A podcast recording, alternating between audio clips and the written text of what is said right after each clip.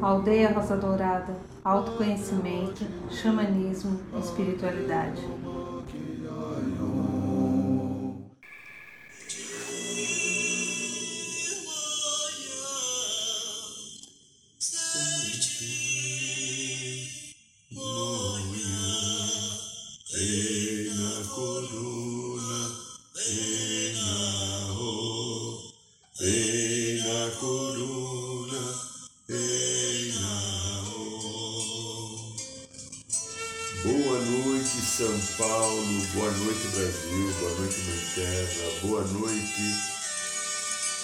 Universo. Boa noite, minha amiga, meu amigo, você que aceitou estar aqui no nosso programa da aldeia. Uma alegria tê-los aqui. Agradeço, abençoo você que está pelo Instagram, pelo Spotify ou pelo canal do YouTube que está ao vivo e depois fica lá para ser assistido a hora que quiser. Seja muito bem-vindo. Esse aqui é o nosso querido irmão Acai da tribo Cariri Chocó Fucachó, que estamos com saudades e que espero que ele volte logo para São Paulo e venha nos visitar de novo na aldeia, como ele faz seguidamente acima de 10 anos. Muito bem, meu amigo, minha amiga. Mais uma segunda-feira e o mundo ainda continua, né? A gente conseguiu não explodi-lo, né? Com as nossas barbáries, né? Com as nossas. Que bom! Então, a salvação há possibilidade de melhoria e vamos confiar que o bem e o amor de Deus vence no coração de cada ser que Ele criou. Né? Então, como é segunda-feira agora, hoje, né? Como toda segunda-feira, feche os teus olhos, grandinho, grandinho, fecha um pouquinho. Respire devagar e profundo, sem nenhuma pressa. Vá buscando o centro do seu ser. Vá buscando o seu melhor. Vá se fixando, se alinhando, se estruturando e conectando o coração. À presença do Espírito Sagrado, à presença de Deus na nossa vida. E através do coração nós vamos nos conectar agora com a energia do segundo raio, raio dourado, amor, sabedoria, energia cósmica, pedindo aos queridos Mestre Confúcio, Arcanjo Jofiel e Constância, que derrame sobre todos nós que estamos em sintonia aqui com o programa da aldeia, um grande pilar da chama, do fogo dourado, da energia dourada,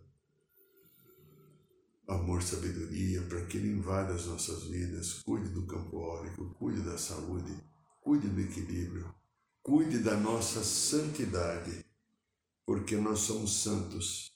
Esquecemos Aí alguém diz que nós éramos pecadores e nós aceitamos. Que as bênçãos do dourado possam ficar conosco e nos ajudar a caminhar para o bem e para a paz. Aqui quem fala é Irineu de Liberali. Ainda sou, pelo menos era, até agora pouco e estamos aqui de novo, mais uma segunda-feira, programa da Aldeia. Minha gratidão a todos vocês que estão aí. Eu vou pedir uma gentileza, quem que está aí quiser deixar uma mensagenzinha, principalmente, pode ser no Instagram, no canal do YouTube, deixa uma mensagenzinha. E quem tem um negocinho chamado like, que é assim com o dedo, dá um like, ajuda o nosso score. Ajuda a fortalecer o canal da Aldeia. E se você não gostou, você também faz assim, você não é obrigado a gostar. Pode ser até que você não gosta, né? né? Mas a gente faz de coração, tentando fazer o melhor, né? Não no sentido de agradar, não tentamos agradar ninguém, nem a mim eu agrado, mas no sentido de levar uma mensagem que tenha uma repercussão e reflexão para que a gente encontre caminhos melhores de vida. O trabalho que eu realizo, o mandato que eu assumi nessa vida junto aos seres da espiritualidade foi esse.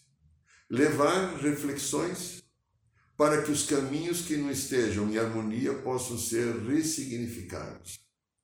E a partir dessa ressignificação, encontrar uma nova modalidade, uma nova possibilidade que me dê uma estrutura de maior sabedoria, que me dê uma estrutura de maior paz, de maior entendimento sobre o que eu estou fazendo aqui. E o que nós estamos fazendo aqui, minha amiga, meu amigo, né? Você, eu e os outros que não estão aqui, o que nós estamos fazendo aqui?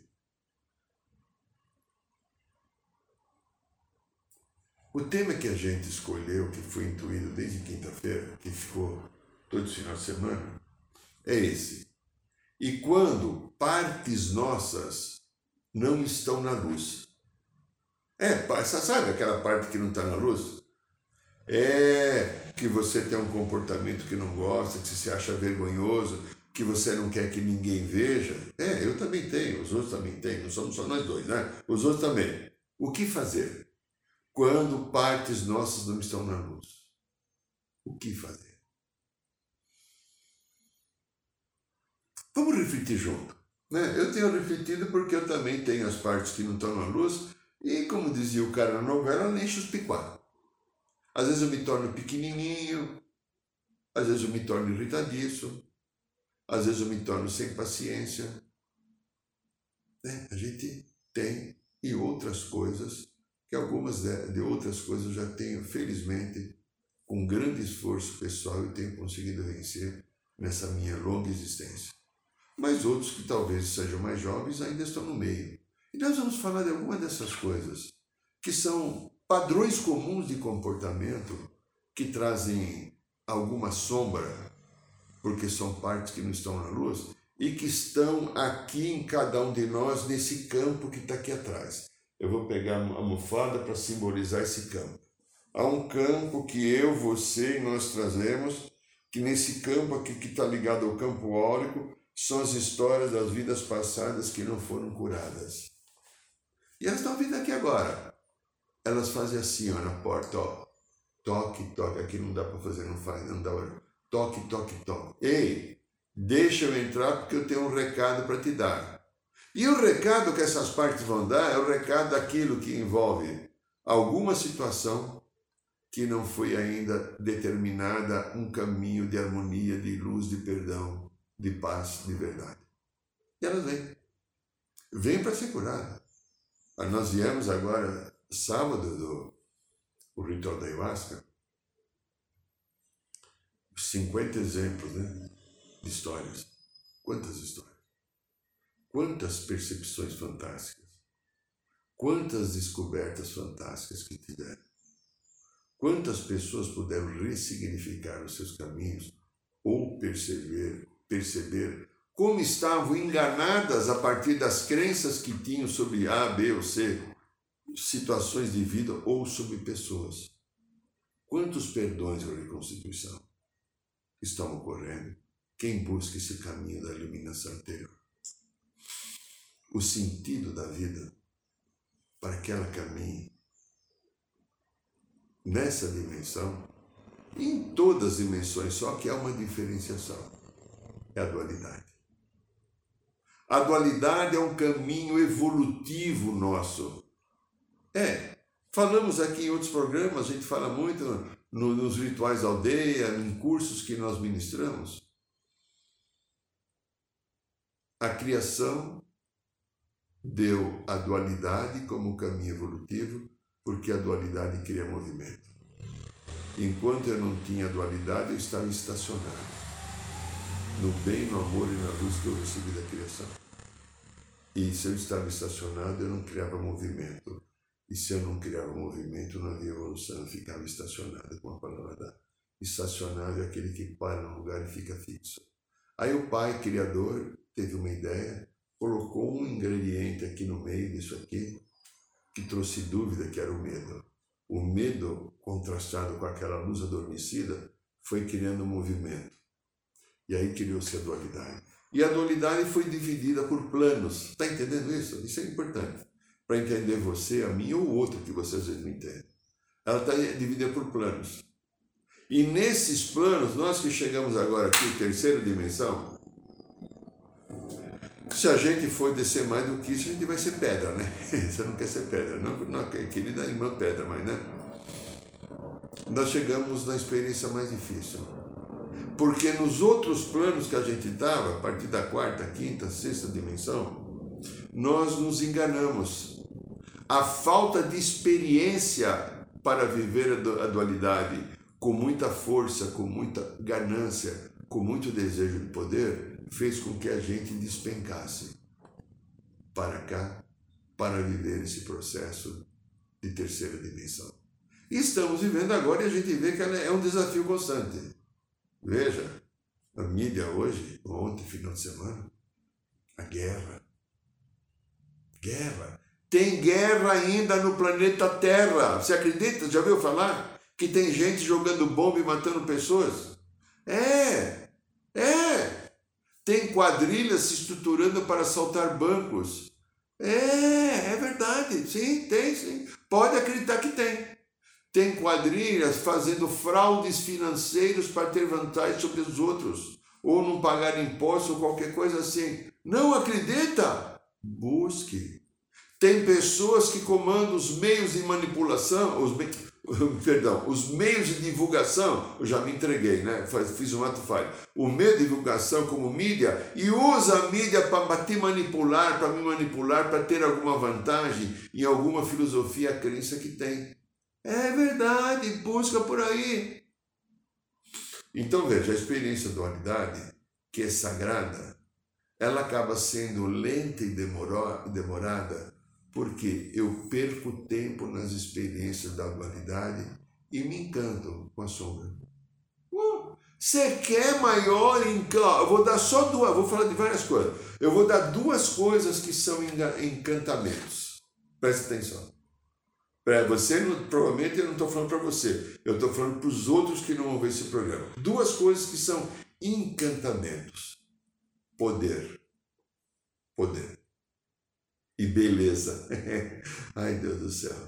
Como as pessoas sofrem por ter poder e ter beleza, lembra? Vamos fazer assim, vai. É, por quê? Porque o ego, a personalidade, fica engrandecido. O ego é a personalidade que não está vivendo um momento amoroso, porque só amor vai curar todas essas, essas mazelas, essas encrencas. Esse ego quer o poder ou quer a beleza. Eu preciso ser mais belo ou bela, principalmente. Isso é muito armadilha, armadilha feita mais para o feminino, mas não que o masculino está isento disso. É que o masculino não tem tanta necessidade e o feminino precisa porque tem outra mulher competindo, lamentavelmente. Que pena. Eu também, quando fui mulher e outras eu fiz a mesma coisa, né? Não aprendemos ainda. Tá. Então veja. Armadilha. É. Por quê? Ó, eu aprendi uma coisa que eu vou dividir com vocês, né? Porque a espiritualidade é pródiga, maravilhosa, amiga querida. O nosso espírito é perfeito. Você acredita que o teu espírito é perfeito? Ele foi feito à imagem e semelhança de Deus, como diz aquele best-seller chamado Bíblia, na Gênesis. Porém, é aí que tem o porém, né? Tem a, pegadinha, né? Sabe a pegadinha que era do Faustão, sei lá de quem era aí? Pegadinha. Essa perfeição está em estado latente. Aqui dentro, latente, que nem o coração batendo, mas ele não está mostra, ou seja, não está sendo visualizada. Então, a perfeição está em estado latente, é... essa perfeição da criação está em cada um de nós. Mas, para que haja evolução e desperte todo o potencial divino em cada um de nós, nós precisamos viver a experiência da matéria. E, e, para que isso aconteça, nós usamos o corpo do Espírito. Você sabe qual é o corpo do Espírito? É, eu também aprendi. É a alma. Eu não sabia, não, também aprendi. É a alma. É, o corpo do Espírito é a alma. A alma. O Espírito é luz, é energia, o espírito não tem nada que se materialize, porque ele é a luz da, do sopro divino da expressão da criação. E essa expressão da criação, para que haja um desenvolvimento, ela tem que densificar e ter um processo de materialização.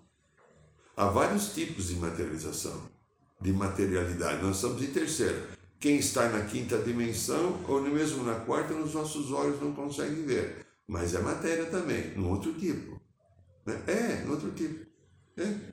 Quem está na sexta, sétima, oitava também é matéria, em outro tipo. Então veja, a alma, ela precisa de evolução, porque ela está fazendo o trabalho de engrandecer e despertar no espírito aquilo que era latente, estava dentro e precisava encontrar uma solução. O que estava dentro, o que está dentro do espírito latente é a perfeição. Você, eu te acuso de ser um ser perfeito. Como é que fica para você? É, é, mesmo que você torce para o Corinthians, é, mesmo que você vai votar no Lula e no Bolsonaro na mesma cela, sim, é verdade. É, mesmo que você roubou pirulito de criança, mesmo que você traiu tua esposa e teu marido, você é perfeito. É, não importa o que você fez.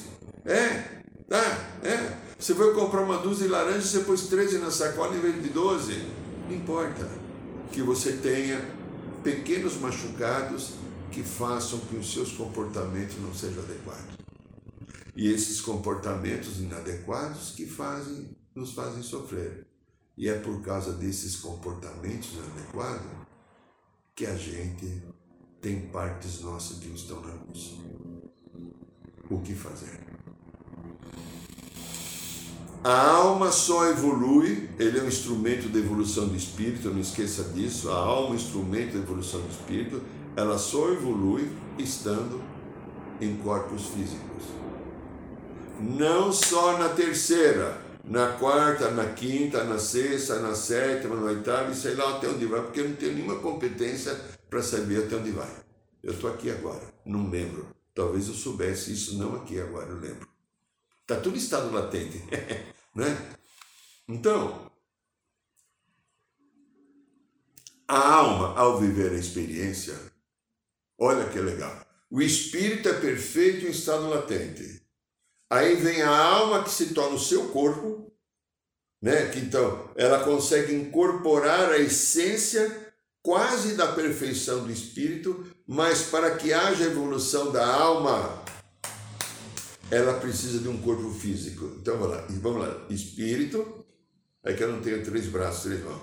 Espírito tem a perfeição latente, a alma é o corpo do seu instrumento, mas para que a alma consiga ter evolução e engrandecer e fazer esse espírito subir, ela precisa da experiência de um corpo da matéria.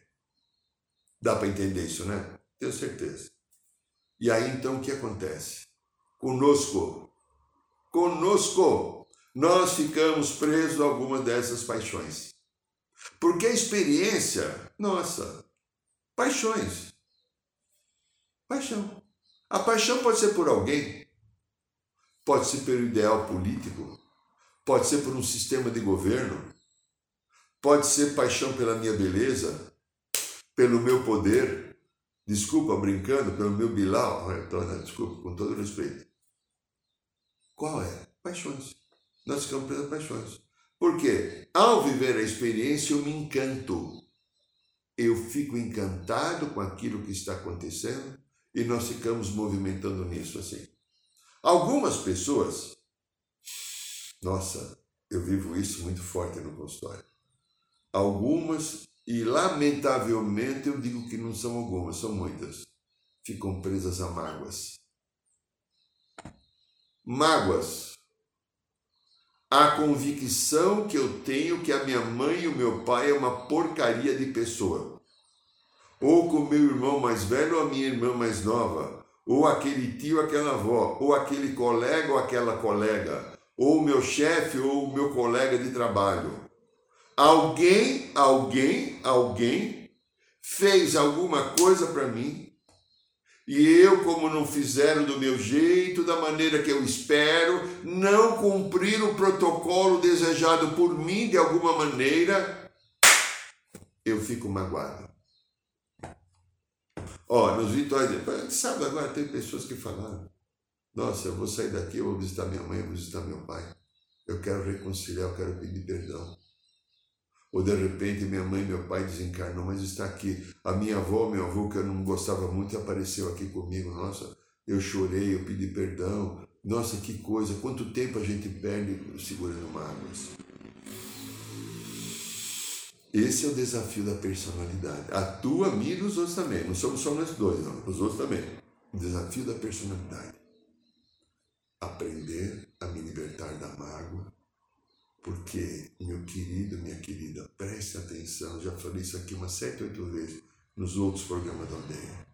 Ninguém me magoa. Preste atenção que isso é fundamental. Eu vou tentar repetir assim, didaticamente. Quando eu falo, eu falo para mim também, porque eu faço o meu sacrifício para não ficar magoento, porque eu sou magoento, né? Então vamos lá. Ninguém me magoa. Vamos imaginar assim que o Joaquim chega aqui e fala assim: Irineu, você é um bobo, você é um josta. Mas fala assim como? Aí eu vou ficar chateado, magoado deprimido, olha só o que o Joaquim falou para mim, ó, ó, óssea, ó, né? Fica melhor assim, ó, tá. Olha o que o Joaquim falou para mim. E eu fico magoado. Porque o Joaquim falou, onde já se viu o Joaquim pensar isso de mim. Presta atenção! Não foi o que o Joaquim falou. Eu já tinha dentro de mim um machucado que, quando Joaquim falou, o machucado veio à tona. Preste atenção. Não foi o Joaquim que me machucou, fui eu que me machuquei porque já há algum tempo eu não consigo conviver com a realidade do outro. A realidade do outro me machuca, porque eu tenho uma expectativa que a realidade do outro seja positiva ao meu favor, me acolhe, me aceita aceite e seja a, realidade do outro, para o meu lado magoento, tem que ser incondicional. Preciso repetir ou não? A realidade do outro, para que eu aceite o lado que se magoa, tem que ser incondicional. O outro não pode sentir diferente, pensar diferente, ou desejar diferente, ou ter uma opinião diferente, ou postura e atitude diferente que eu me magoo. Acho que não é com você, legal. Mas fala para o outro então, tá? Ah, então vem lá o desejo de poder, lembra que gente falou? Hum. No desejo de poder, queridas e queridos, Ai, que coisa feia, porque eu também tenho sido assim muito tempo. Eu vou fazer assim quando eu vou falar, porque eu estou com vergonha de assumir isso, mas eu tenho que falar. O desejo de poder tem muito a ver com controle. Bom, como eu sei que aqui eu já também não sou mais, e você também não, não tem nenhum controlador, mas as pessoas que são controladoras, é, tem que controlar a vida, controlar emoções, tem um desejo de poder muito grande.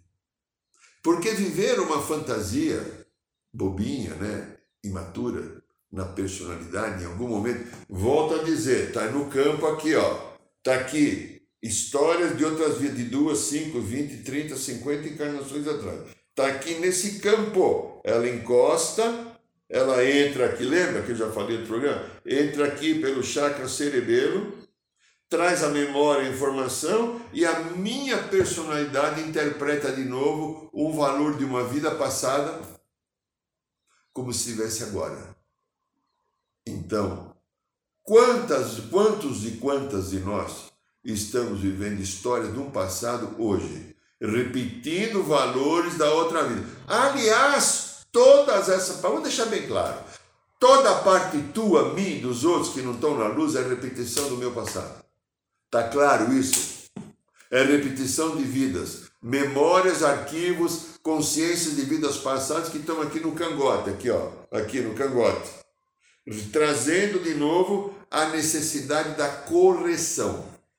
É, mas não tem só desejo de poder, o desejo da beleza. Olha, eu tenho escutado coisas pornográficas de algumas mulheres, principalmente. Porque o homem, quando tem, não fala muito, a mulher fala. Porque ela é mais bonita do que eu.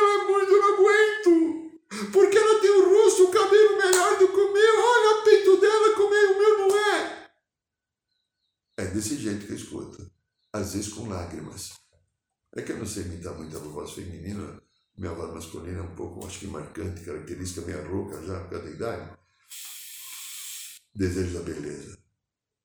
E normalmente eu preciso da beleza para que o outro me admire. Normalmente eu preciso da beleza para que eu me destaque, para que o outro me reconheça.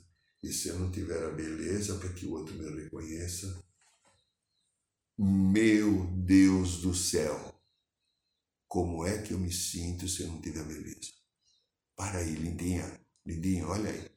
Se eu não tiver beleza, como é que eu me sinto? Como é que eu encaro a vida se eu não for belo ou bela? Aí eu estou com uma imperfeição, eu preciso fazer uma plástica, eu preciso, preciso dar uma garibada aqui nas mamas, porque você viu? A mo... Agora eu vi, eu achei muito interessante. Eu vi uma matéria outro dia no site do UOL que falava que a moda, falando de moda, a moda, presta atenção, a moda agora é seio pequeno. E tem um monte de lindinhas de 20 e poucos anos, no máximo 30, tirando os implantes que puseram dos silicones da vida, porque a moda é seio pequeno. Se daqui três anos voltar moda seio grande, eu vou para o seio grande. Eu não sei, eu sou uma pessoa muito ignorante, eu não sei como vocês têm coragem de escutar meu programa. Mas eu, na minha ignorância que é grande, eu penso assim: como é que alguém pode viver assim?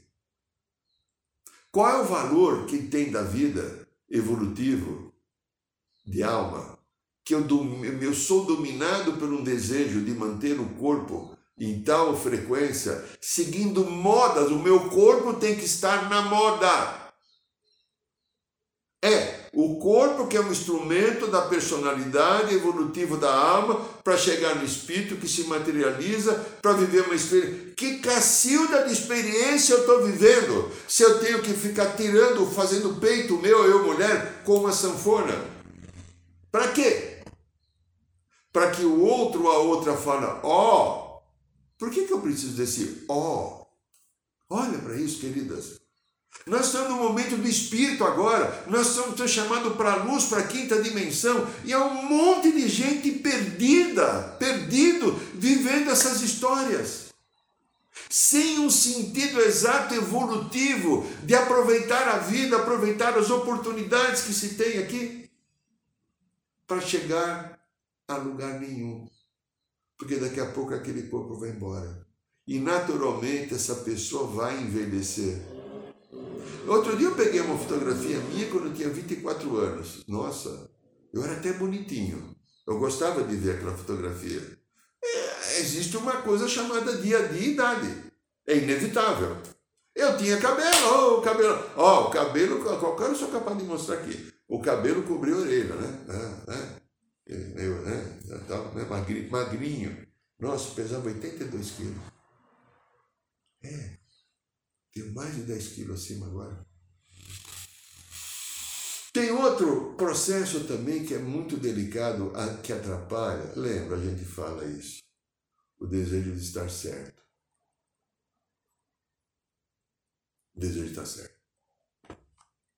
Precisa estar certo. Eu preciso estar certo. Eu não aguento se eu não tiver razão, porque estar certo representa que eu sou poderoso, representa que eu sou mais inteligente, que eu sou mais isso, sou mais aquilo de qualquer pessoa. E quando eu não estou certo, então eu tenho que ter razão. E lembra daquela máxima do tal de Mestre Jesus, esse sagrado ser que canalizou numa mensagem lá na Holanda para Pamela Kribe, que recebe mensagens canalizadas dele, que um dia você vai ter que fazer uma escolha, ou ter razão, ser feliz. Porque se você quer ter razão, dá para ser feliz. Lembra? Percebe? Então veja, amigos, amigas. Eu vou criando essas situações e vou me emaranhando nela, vou ficando preso a esses processos e nesses processos que eu estou ficando preso, o que eu construo para mim? Ah, mas tem outro desejo que o outro não é coisa que eu tenho certeza que não tem ninguém aqui. Não, mas eu vou falar porque você já conheceu alguém na vida. Desejo de ser vítima. Ó oh, vida, ó oh, azar, lembra daquela hiena lá? Ó oh, vida, ó azar, muitos anos atrás, né? Um desenho que tinha aí era que acho que era Multijeff, alguma coisa assim. Me perdoe se eu não falar o nome correto, porque eu só lembrava de ver meus filhos pequenos assistindo. O desejo de ser vítima. Eu fui criado numa família de vitimização. lado materno. Todas as pessoas da minha família, incluindo até a última tia, minha avó, minha mãe e tias e tios, tinham o pescoço arqueado aqui, um tipo de um car carcumbinho aqui, né? um, calumbinho aqui, porque a coluna ficava assim. É. A minha geração veio quebrar isso. Todas eram pessoas queridas, amorosas, mas todas tinham o padrão da vítima. Se queixavam muito. Eu tenho aprendido na minha vida a não se queixar, porque eu herdei esse padrão. A família, padrão da minha crença interior, padrão de vítima. Felizmente, nunca fiz da minha vítima uma tragédia. Né? Mas tem pessoas que fazem da vítima uma tragédia, se paralisam e depois da vitimização tem uma outra estrutura que está ligada a um campo também que está aqui atrás, chamado depressão. Todo depressivo, ou se você já esteve em depressão, você está vendo um papel de vítima. Presta atenção. Veja como isso caminha, veja como isso funciona, como é que é. Mas aí tem um outro papel também muito delicado, que é o papel da raiva, da ira.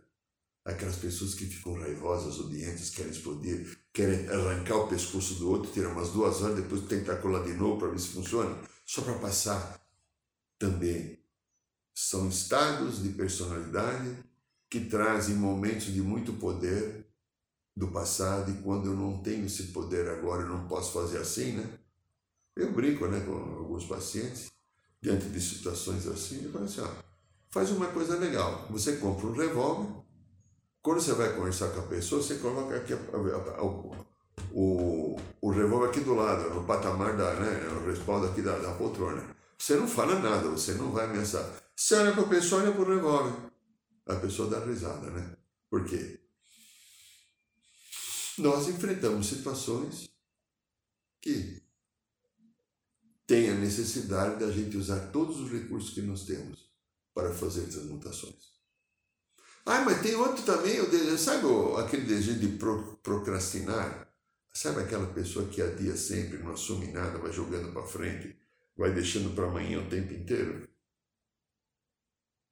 Não quero assumir a responsabilidade ou de fazer ou correr o risco, presta atenção, o risco de errar.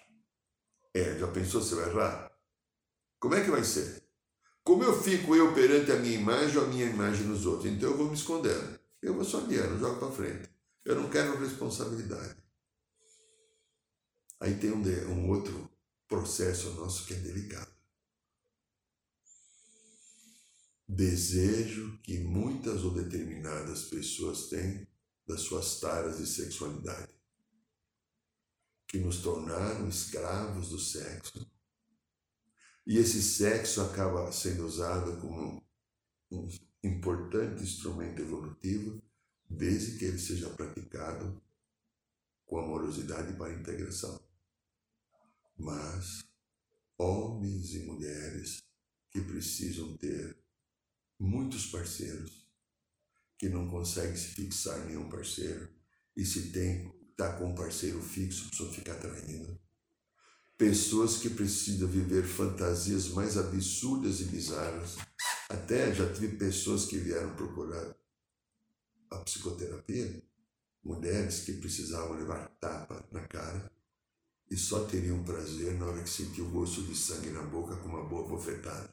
Se fosse uma bofetada pequenininha, não tem que ser aquela que machucasse, aí ela podia ter o direito de ter de gozar outras histórias, né?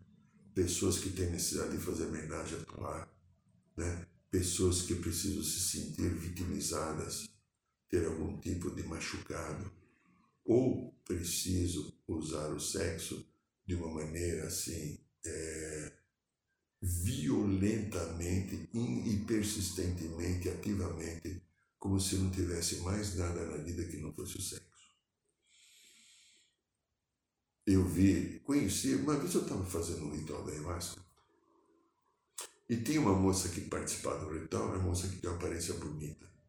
Tinha na época uns 34, 35, bonitona, sabe? Uma pessoa gostosa para olhar, porque ela tinha uma, um visual bonito.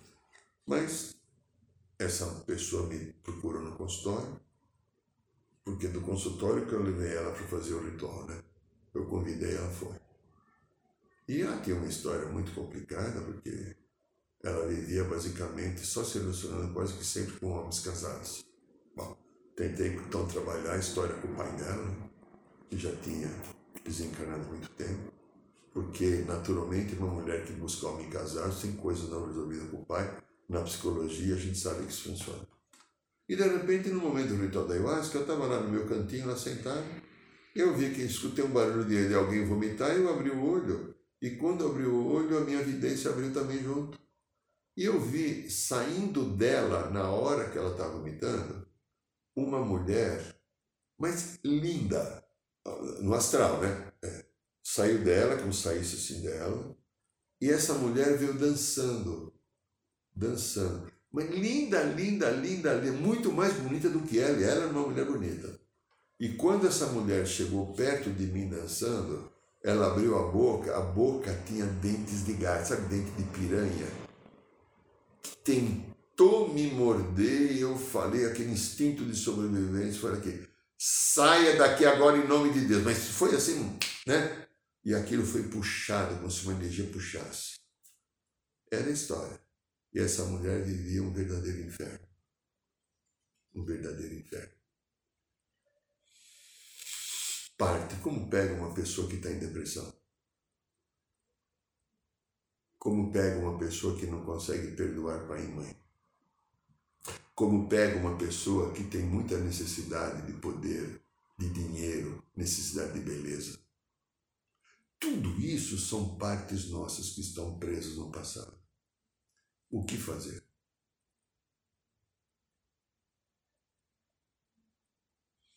Não tem uma receita de bolo clássico. A receita de bolo clássico é três colheres de maisena, três xícaras de farinha, um copo de leite, está entendendo? É uma pitada de baunilha, você pode pôr laranja ou, ou limão, né? É uma xícara e meia de açúcar, vai depender do que você quer, né? Tá, esse é o bolo clássico. Eu preciso conhecer e acolher.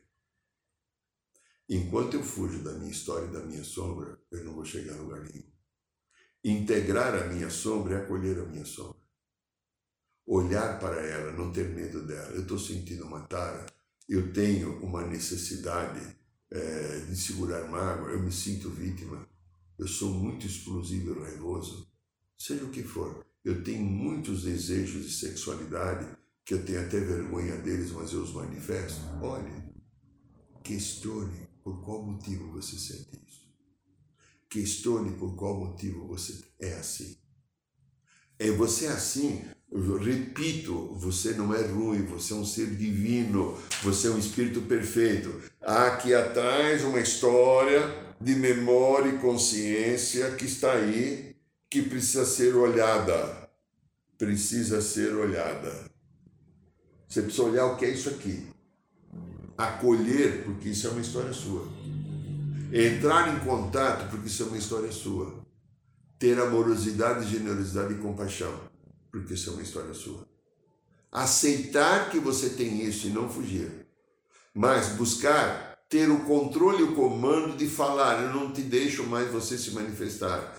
Quem manda na minha vida, no meu caso, eu sou Irineu. Se você é Joaquim, eu sou Joaquim. Se você é Maria, eu sou Maria. Eu escolho o meu caminho. Porque enquanto você não fizer a força e o poder, ou praticar a força e o poder da sua escolha, não tem o que fazer. Você vai continuar sendo dominado pela história do passado. E isso acontece com 7 bilhões de pessoas que estão no planeta. Isso é comum. E hoje a psicologia transpessoal esotérica já sabe disso. Se você não consegue sozinho, vai buscar ajuda, busca uma terapia. Busca receber uma sessão de reiki.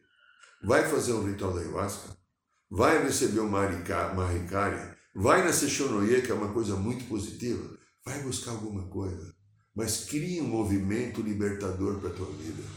Você não merece isso.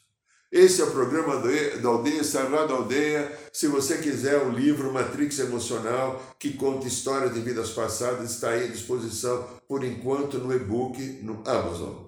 E eu quero te convidar, toda quinta-feira tem roda de cura, né? E nessa quinta-feira agora nós vamos ter o ritual do Conselho Kármico, às 8 horas da noite no bairro de Piranga. Te convido, se você quiser estar lá conosco, E toda segunda-feira aqui, programa do Aldeia. Se gostou, dê um like. Gratidão, um beijo no coração. Boa noite, São Paulo. Boa noite, Brasil. Boa noite, Mãe Terra. Boa noite, Universo.